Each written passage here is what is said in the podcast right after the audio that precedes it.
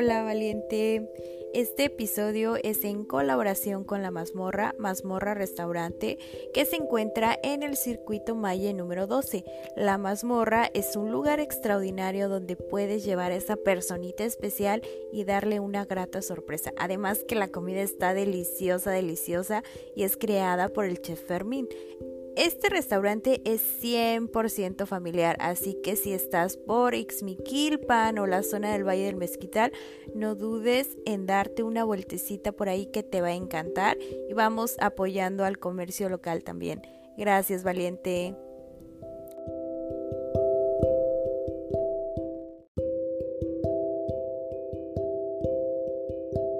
Hola, hola. Bienvenidos a Valientes. Hoy tengo la fortuna de tener a una mujer increíble. Esta mujer eh, es una mujer de ejemplo, de perseverancia, de lucha y estoy encantada de tenerla por aquí. La verdad es que para mí es un honor y un privilegio que esté aquí conmigo. Ella nos va a estar contando su experiencia como maestra, como maestra rural, todas las experiencias que esto le ha traído. Hola Reme, ¿cómo estás? Hola, hola, buenas noches. ¿Qué tal Soraya? Este, muy bien, gracias a Dios. ¿Y tú? Súper bien, eh, súper contenta de escucharte y que vengas a platicarnos un poquito de tu experiencia. A ver, cuéntanos un poquito qué haces, a qué te dedicas. Pues, este, soy licenciada en educación preescolar del medio indígena eh, pues tengo, ¿qué será? Mm, bueno, tuve la, el privilegio de poder este, estar trabajando, cubriendo interinos en primaria indígena y pues obviamente haciendo prácticas o servicio social en CONAFE, en dos preescolares. Y oh. pues es a lo que me dedico. Súper. Oye, a ver, ¿cómo, ¿cómo llegas a CONAFE? Y cuéntanos un poquito qué es CONAFE para la gente que no ubica muy bien qué es. Mm, bueno, este, CONAFE es una institución donde brindan educación a las comunidades más lejanas donde SEP no llega. Entonces, ahí eh, eh, CONAFE pues se incluye dentro de, la comunidad, se podría decir, y capacita a este, jóvenes para que vayan a ofrecer el servicio educativo. Eh, yo conocí, más bien tuve la oportunidad este, de estar en CONAFE porque en la escuela en donde yo estaba estudiando la licencia pues varios compañeritos estaban este, trabajando o más bien dando servicio en CONAFE. Entonces a mí me llamó muchísimo la atención esto también. Y ya, este, lo más chistoso es que, mira, yo soy del estado de Querétaro, de un municipio de Querétaro, y la escuela en donde yo iba está en San Juan del Río, es una UPN, una Universidad Pedagógica Nacional. Entonces, pues yo la verdad no me acerqué al CONAFE de aquí, de Hidalgo, sino me dio la oportunidad de una compañerita de poderme inscribir allá en el CONAFE de, de, de Amialco, se llama el municipio. Entonces, pues ya yo decido este, ir a igual a, dar servicio social en las escuelitas y pues ese fue como mi primer acercamiento para trabajar con, con los pequeños estuve en una comunidad que se llama La Muralla y en esta comunidad, este, pues era bidocente. Bidocente quiere decir que pues habían dos, dos, dos docentes, dos maestras trabajando ahí. Y pues estuve trabajando con niños de primero y segundo grado. Realmente fue una experiencia súper bonita porque eh, pues el trabajar con los pequeños, el que pues no sé, te den como todo, todo ese amor de, los niños, el que tú puedas mm, transmitir este, también ese cariño o nuevos conocimientos o valores, forjar los valores. El convivir con ellos es como, no sé, es un amor como muy sincero. Y creo que yo puedo considerar que no hay ningún docente que no se encariñe con sus alumnos. Mm, qué bonito. Oye, antes de pasar como ya a hablar de, tu experiencia, ¿cómo entra uno a CONAFE? pues la mayoría de los que entramos, este, pues se nos hacen la invitación para, pues para poder ir a dar este el servicio como tal, el servicio educativo a las comunidades, pero obviamente nos capacitan. Eh, pues hay como, me parece, unas, unas semanas de capacitación antes de que tú ya te enfrentes como tal al nuevo contexto y así, pero este, las comunidades sí son retiradas. El programa, digamos como tal de CONAFE es de que te capacitan, Después te llevan a la comunidad, eh, los padres te apoyan, se podría decir, con la alimentación y con el hospedaje. Hay comunidades donde te quedas este, en las escuelitas o que una familia pues te da hospedaje o bien que ya hay como un lugar adaptado para, para eh, pero este te digo, los papás se hacen responsables de, tu alimentación, porque eso es un apoyo para, pues, para los que eh, están en servicio. Y también hay como ciertas reglas, una de las cuales era que no podía salir de comunidad, al menos que, que alguien de CONAFE te, te citara o así porque pues como los papás se hacen responsable de ti, pues no, no, no puedes salir de comunidad. Y qué otra cosa te puedo contar de CONAFE, este, cada cierto periodo sigues recibiendo capacitaciones de ellos. Posteriormente a que ya termines como un ciclo escolar dando tu servicio, te haces acreedor a una beca. Y obviamente esta beca es para que tú te termines de, de, pues termines de estudiar o no sé, a lo mejor quieres algo, a capacitarte en algo, pues ya ese apoyo pues ya te sirve para eso. De esa manera es como CONAFE apoya a sus jóvenes y como motiva a que pues vayan a dar el servicio social. Y desde un principio te dan algún tipo de sueldo, algún apoyo económico o solo es como esto de las comidas, el hospedaje? Sí, sí te dan un apoyo, pero es como para los viáticos, se podría decir. Este, te lo dan mensualmente. Okay. Ahorita la verdad no te sabría decir cuánto, cuánto, cuánto dan.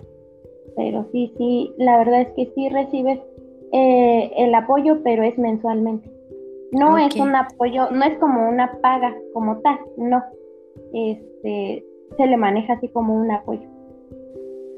Oye, qué interesante. ¿Y cómo es la experiencia de vivir en una comunidad diferente a la tuya?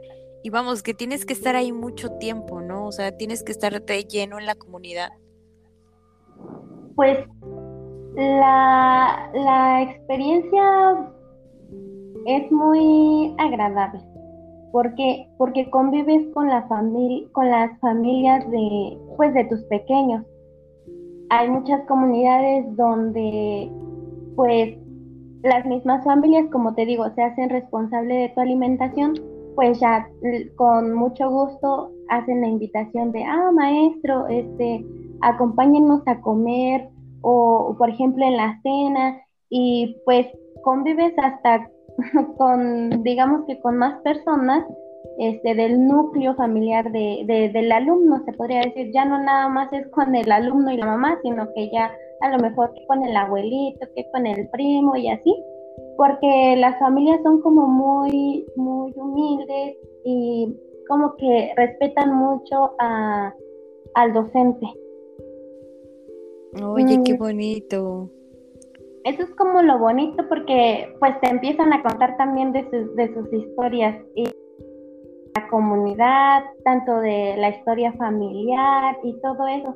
Y pues tú, vas aprendiendo mucho de, pues, de dónde estás, tu nuevo contexto en donde ahora eres incluido tú también.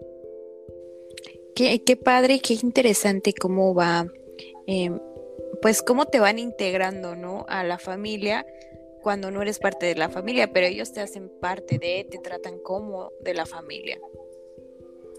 Yo creo que esa es la experiencia más, más bonita que te llevas tú como este instructor comunitario se le llama. Este, pues sí, porque algo muy cierto que tú acabas de mencionar, cómo es que te, te incluyen a la familia, eres como un nuevo integrante y te arropan así bonito porque tú llegas solo, ¿no? Tienes que irte solo a la comunidad, tú llegas nuevo, no conoces a nadie y eso es como la alegría que te da cuando ya este, llegas y ves que las mamás te reciben con, con atenciones y así. Y pues finalmente que también a la hora como del recreo, de que les llevan el almuerzo a sus pequeños, pues ya que los pequeños se acercan contigo y también como que te comparten eso de, y pues que las mamás también ya llevando el lunch, pues comparten o ya llevan algo destinado para, para, para el instructor. Y es una experiencia muy, muy bonita porque pues es un contexto muy, muy diferente a las comunidades, a una zona este, urbana. Las familias son muy diferentes. Me gusta, me gusta cómo lo cuentas y y la calidez que transmites a través de la historia. Y bueno, ¿y cómo ya decides em, tu profesión? ¿Decides ser em, profesora?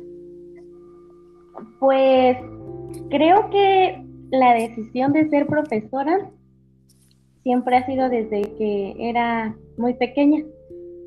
Mm, mis hermanas también me lo recuerdan, decían que yo siempre eh, no sabía leer, era muy pequeña, pero yo siempre estaba con el libro así y según yo estaba leyendo y que tenía alumnitos y así.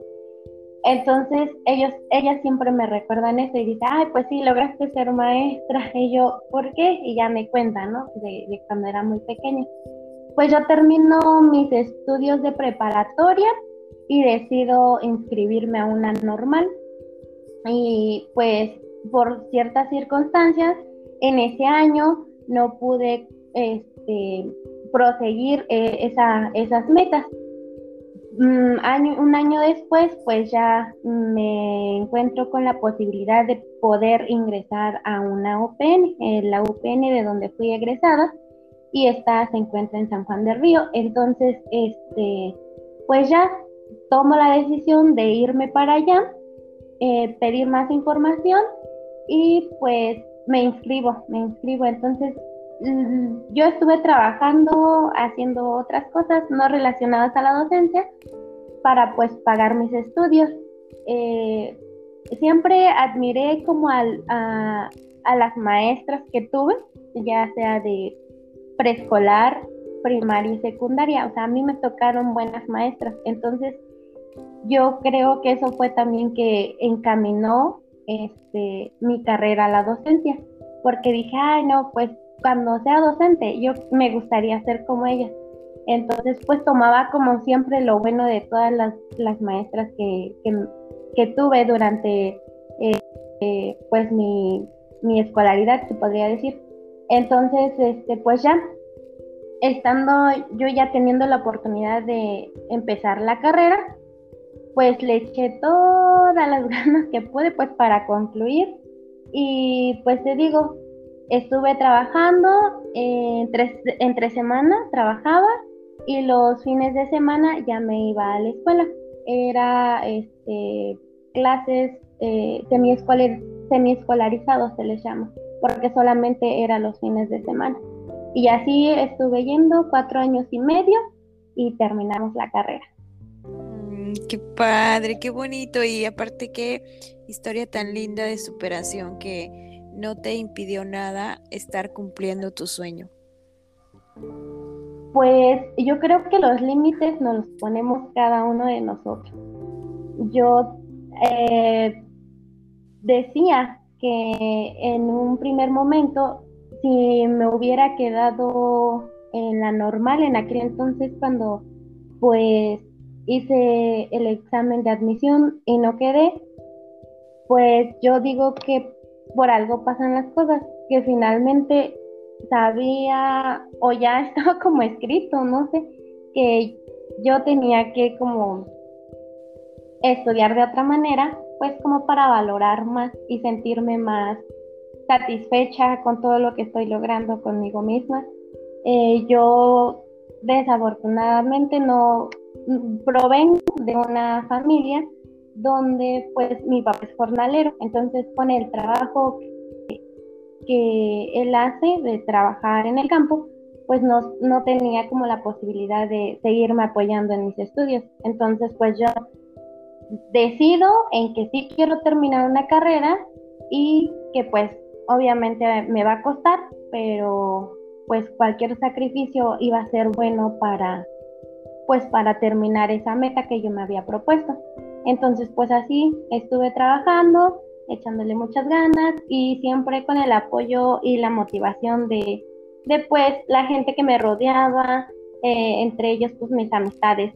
Realmente eh, tengo amistades que pues ya son más grandes, entonces siento que eso hace a que Reme se convierta como un poquito más madura y ya sepa cómo tomar ciertas decisiones y decir, bueno, si quiero lograr terminar una carrera, pues voy a tener que hacer ciertos sacrificios como pues trabajar y estudiar, trabajar y estudiar.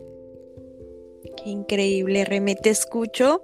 Me da tanta alegría escuchar historias como las tuyas de superación, de esfuerzo y que como tú lo acabas de decir, que no hayas tenido límites, sino que te hayas creado tu propio camino y sobre ello hayas ido por tus sueños, por tus metas.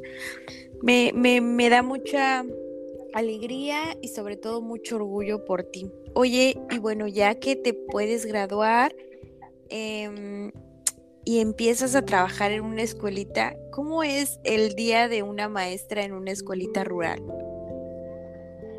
Pues les voy a contar eh, cómo fue mi experiencia ya como tal. Tuve la oportunidad de estar cubriendo interino en una primaria.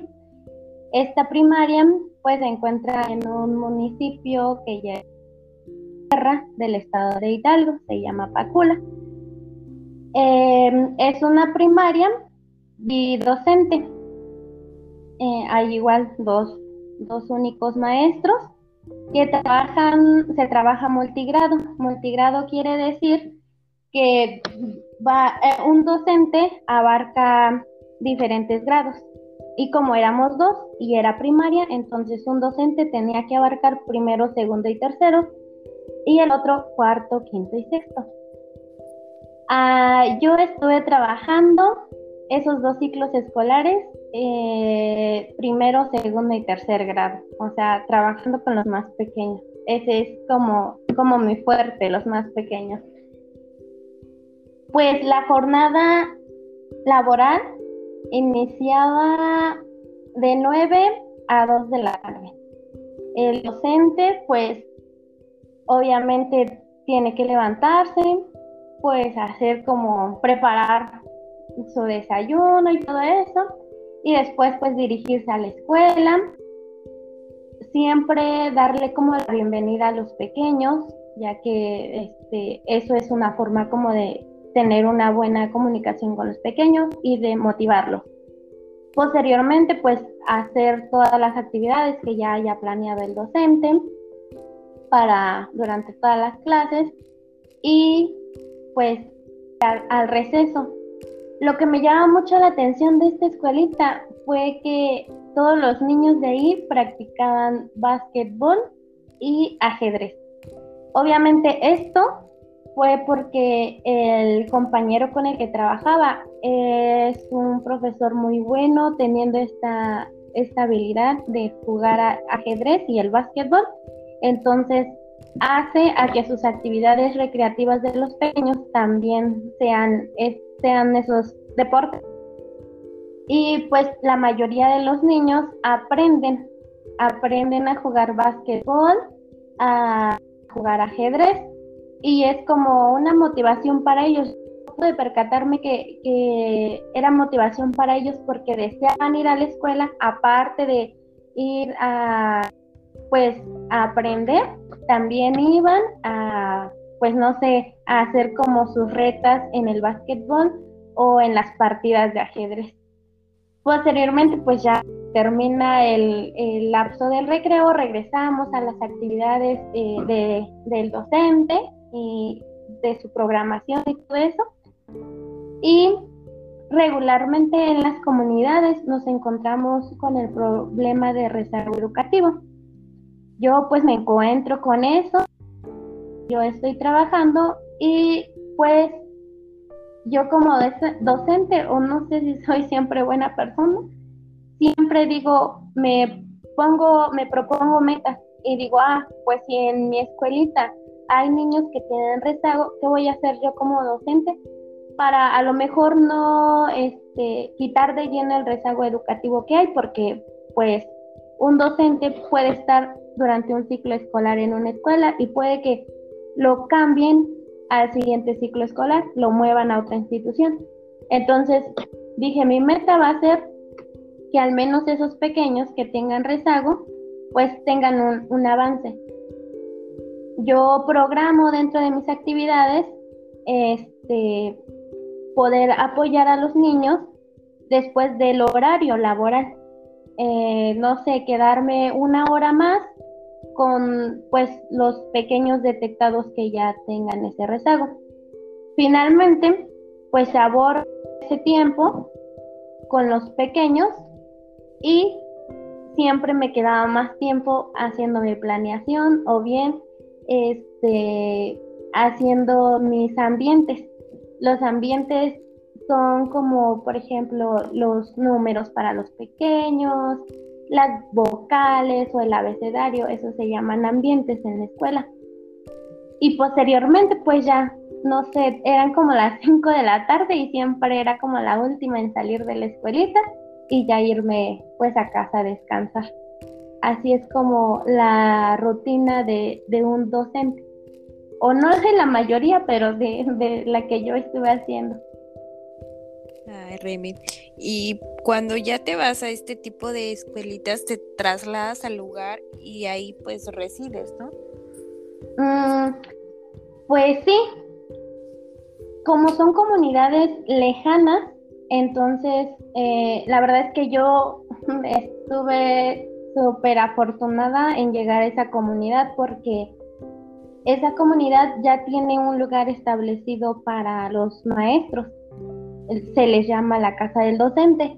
Entonces, pues llego, me dicen, esta es la casa del docente, aquí se va a quedar y pues me, me dan un espacio, ¿no? Un cuartito donde este después ya uno interactúa con, con, los docentes de los otros niveles. En este caso había preescolar y había telesecundaria, entonces se conviven ahí, este, todos los, los docentes conviven ahí. Y pues sí, nos tenemos que quedar porque pues para salir de la comunidad, mm, solamente si teníamos carro, pues podíamos salir. O si queríamos salir en el transporte público, pero ahí nada más había una combi que salía para Simapán, que era la comunidad más próxima, eh, salía a las 7 de la mañana. O bien, si tú querías entrar a la comunidad, tendrías que llegar a Simapán y ya de Simapán pues trasladarte para allá en el colectivo y llegabas como a las tres, tres y media de la tarde a la comunidad, pero si era como de o de plano tendrías que contratar un transporte porque no, no, no había cómo llegar a la comunidad si no era por un transporte personal, así un vehículo particular o el colectivo. Oye, Remy, eh, te das cuenta que describes a las comunidades como un lugar muy cálido y como un lugar muy organizado. De verdad, o sea, te sorprendes el ver cómo es que en las comunidades se pueden organizar tanto para cosas escolares como para su mismo contexto. Eh, ahí, por ejemplo, las madres de familia siempre muy participativas, muy colaborativas, obviamente siempre para el bienestar de sus pequeños, pues de los convivios, que de las faenas, todo eso muy, muy bien organizado. Y como dices tú, la gente muy, muy cálida, siempre, siempre, este, pues apoyando a los docentes. Creo que esa es la, las experiencias más bonitas que te puedes llevar tú como docente.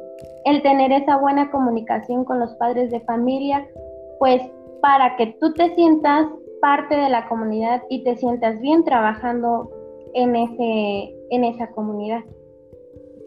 Sí, qué increíble que te haya tocado como esta parte de, de vivir en una comunidad, de dar clase en una comunidad y que te haya ido tan bien, sobre todo porque las personas te hicieron parte de esa comunidad también. Oye, ¿te gustaría como mencionarnos qué ha sido lo más gratificante de todo este proceso? Pues yo creo que en mi persona lo más gratificante que puedo encontrar siempre va a ser como el logro de los aprendizajes esperados de tus pequeños. O sea, te emociona tanto que tú veas que, que tu niño ya aprenda a leer, que tu niño ya sepa hacer ciertas operaciones matemáticas o poderse desenvolver más, porque pues los niños, cuando tú este, eres nuevo también para ellos, pues realmente algunos son tímidos. Hay quienes por naturaleza, pues no, pero hay quienes sí, porque tú eres una nueva persona que apenas te va conociendo y si tú le das esa confianza, pues ya logra desenvolverse mejor y todo eso. Pero sí, yo creo que la, la gratificación más, más hermosa es poder ver que tus niños vayan adquiriendo todos esos aprendizajes que tú les vas dando, les vas compartiendo. Sí, eso ha sido de lo más bonito porque justamente recuerdo mucho eh, una pequeñita que aún no podía leer y ella siempre decía, que no puedo, maestra, es que no puedo. Y yo así de, no, es que no debes de decir que no puedes, todos podemos, tú vas a poder y así. Termina el ciclo escolar con ella, al siguiente ciclo escolar llega su hermanito con nosotros. Entonces la niña ya había avanzado un poquito, no así como yo quería, pero ya llevaba un avance en el aprendizaje de la lectura y la escritura. Se incorpora su hermanito con nosotros, ahora su hermanito es de primero y ella de segundo. Llega el hermanito con nosotros y me dice lo mismo. No es que yo no voy a poder, este, no puedo leer y así siempre. Entonces ahora su hermanita le decía, no, es que tú sí vas a poder, todos vamos a poder, o sea, como que repetían lo mismo que, mm. que, yo. Y después de terminar pues el ciclo escolar, pues ya la niña este, empieza a leer, no tan fluido, pero ya empieza a leer por ella sola y ya ella emocionada también me dice, ay maestra, ya vio, ya puedo leer, mm. muchas gracias. Y yo sí, ya, o sea, es tanta la emoción que, que te da que no sé, no, no sé cómo explicártelo ahorita, pero sí es muy, muy bonito. Pues como lo explicas, se escucha maravilloso y sobre todo porque viene de una alma muy bondadosa como la tuya ¿Te has dado cuenta de, cuántos niños y niñas has tocado en el aspecto de que pueden confiar en ti y que has estado cultivando esa semillita para que esos niños en el futuro sean profesores, doctores, lo que quieran ser y se lo deben a ti, a tu vocación, porque no todos tienen esa vocación de enseñar y tú lo haces con el corazón y con el alma.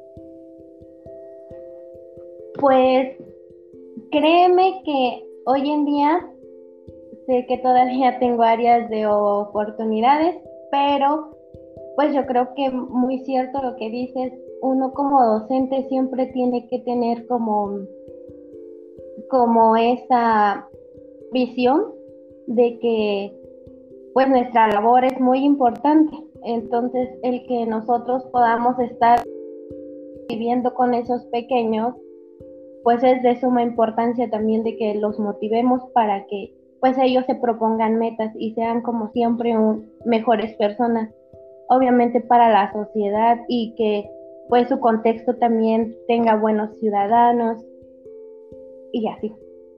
Me encanta tenerte aquí hoy, la verdad es que qué bueno que hayas aceptado a platicar tu historia, platicar un poquito de lo que haces cada día y casi para terminar, ¿te gustaría dejar un mensaje para los valientes que hoy te escuchan?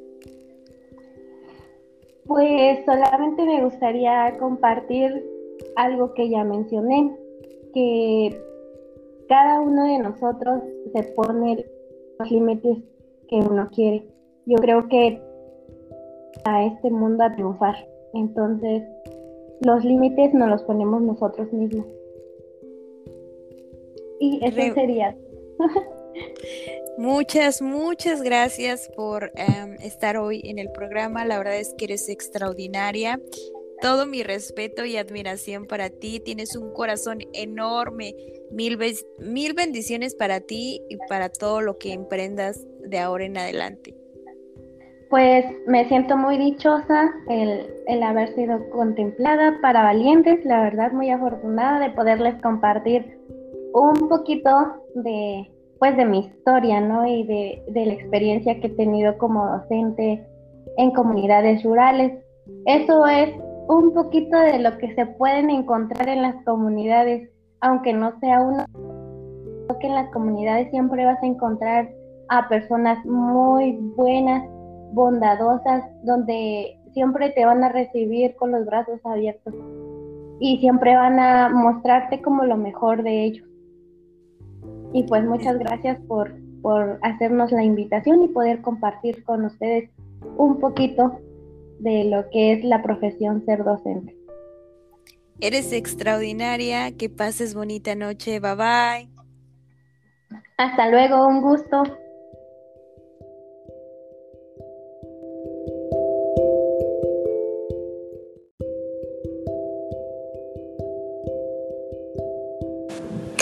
Esto fue Valientes. Gracias por escucharme. Si te gustó el episodio, compártelo con tus amigos y te veo en el próximo episodio. Gracias.